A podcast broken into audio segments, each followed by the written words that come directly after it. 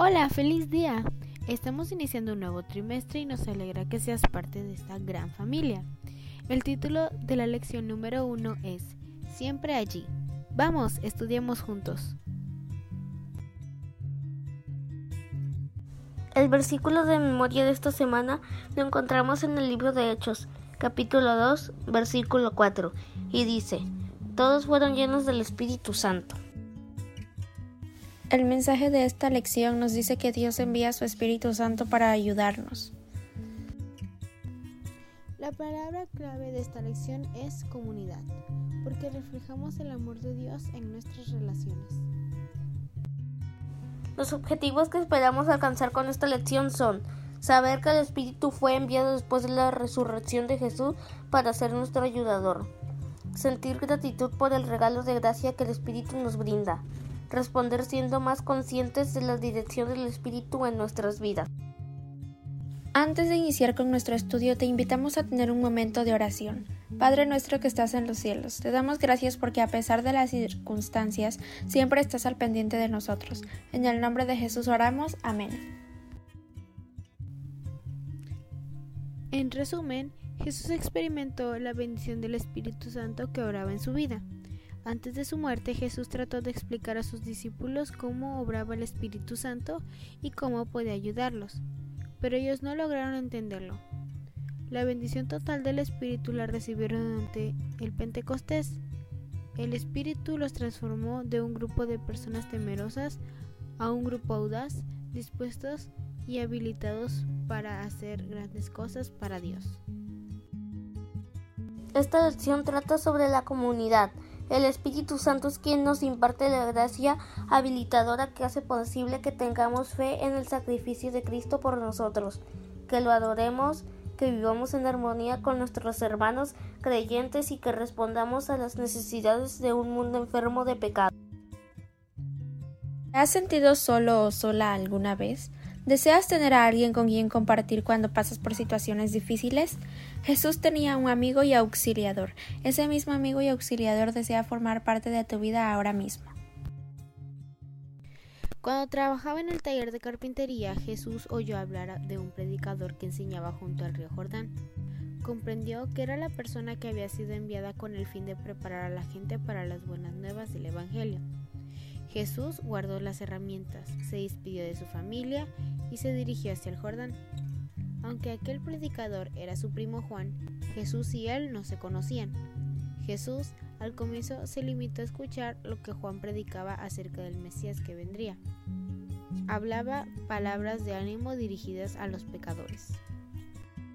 Juan hacía declaraciones que expresaban un fuerte reproche para los hipócritas que habían ido a juzgar su obra. Jesús observaba mientras Juan bautizaba a las personas que se arrepentían de sus pecados.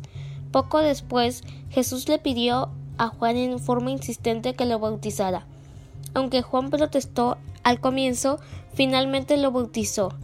Había estado orando para recibir una señal que le permitiera reconocer al Mesías cuando llegara. Después de que Juan bautizó a Jesús, cuando éste salió del agua, el cielo se abrió y Dios envió al Espíritu Santo en forma de paloma para que se posara sobre Jesús.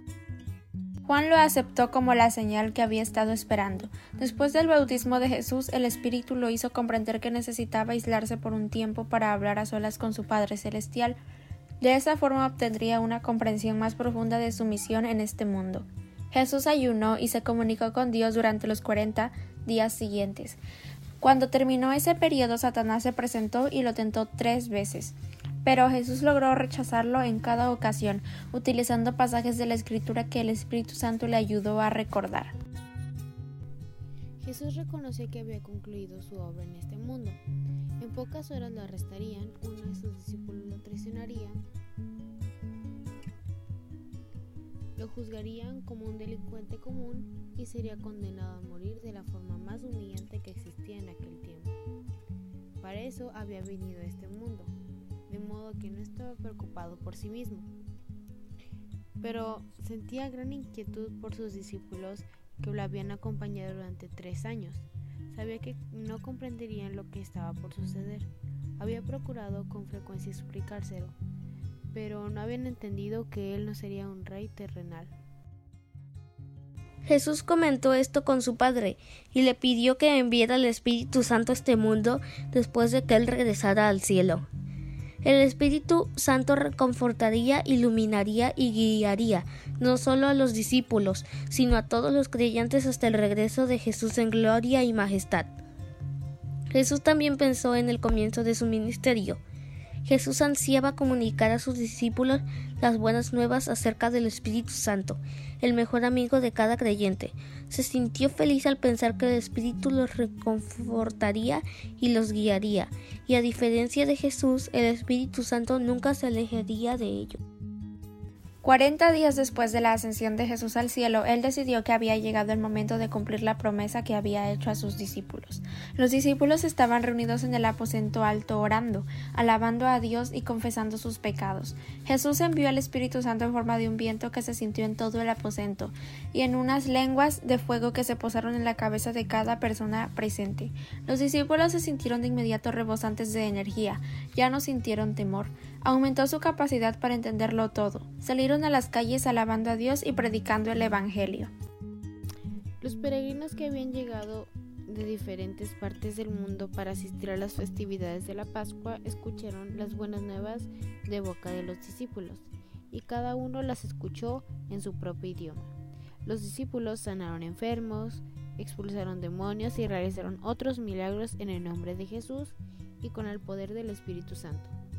Jesús prometió enviarnos también el Espíritu a nosotros. Lo único que tenemos que hacer es pedirlo. Te invitamos a repasar nuestro versículo de memoria. Todos fueron llenos del Espíritu Santo. Hechos 2.4. Nos alegra mucho saber de ti y de que hayamos estudiado juntos durante esta semana. Le mandamos saludos a Cándida Notario, a Diana Isabel Puentes Fandillo, a Carmen Hernández, a Abel López Alemán de Torreón.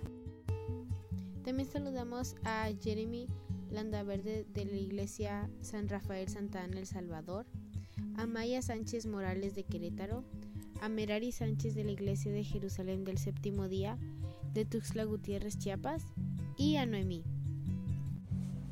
Muchos saludos a Gustavo Mauricio de Tabas, a Madeline Álvarez de Montemorelos, Nuevo León, a Catherine Llanes de la Iglesia Central 1, Cancún, Quintana Roo, a Natán Muñoz de Bastón, Massachusetts, a Jeanaten Mendoza, Abraham Joseph y Daniel García.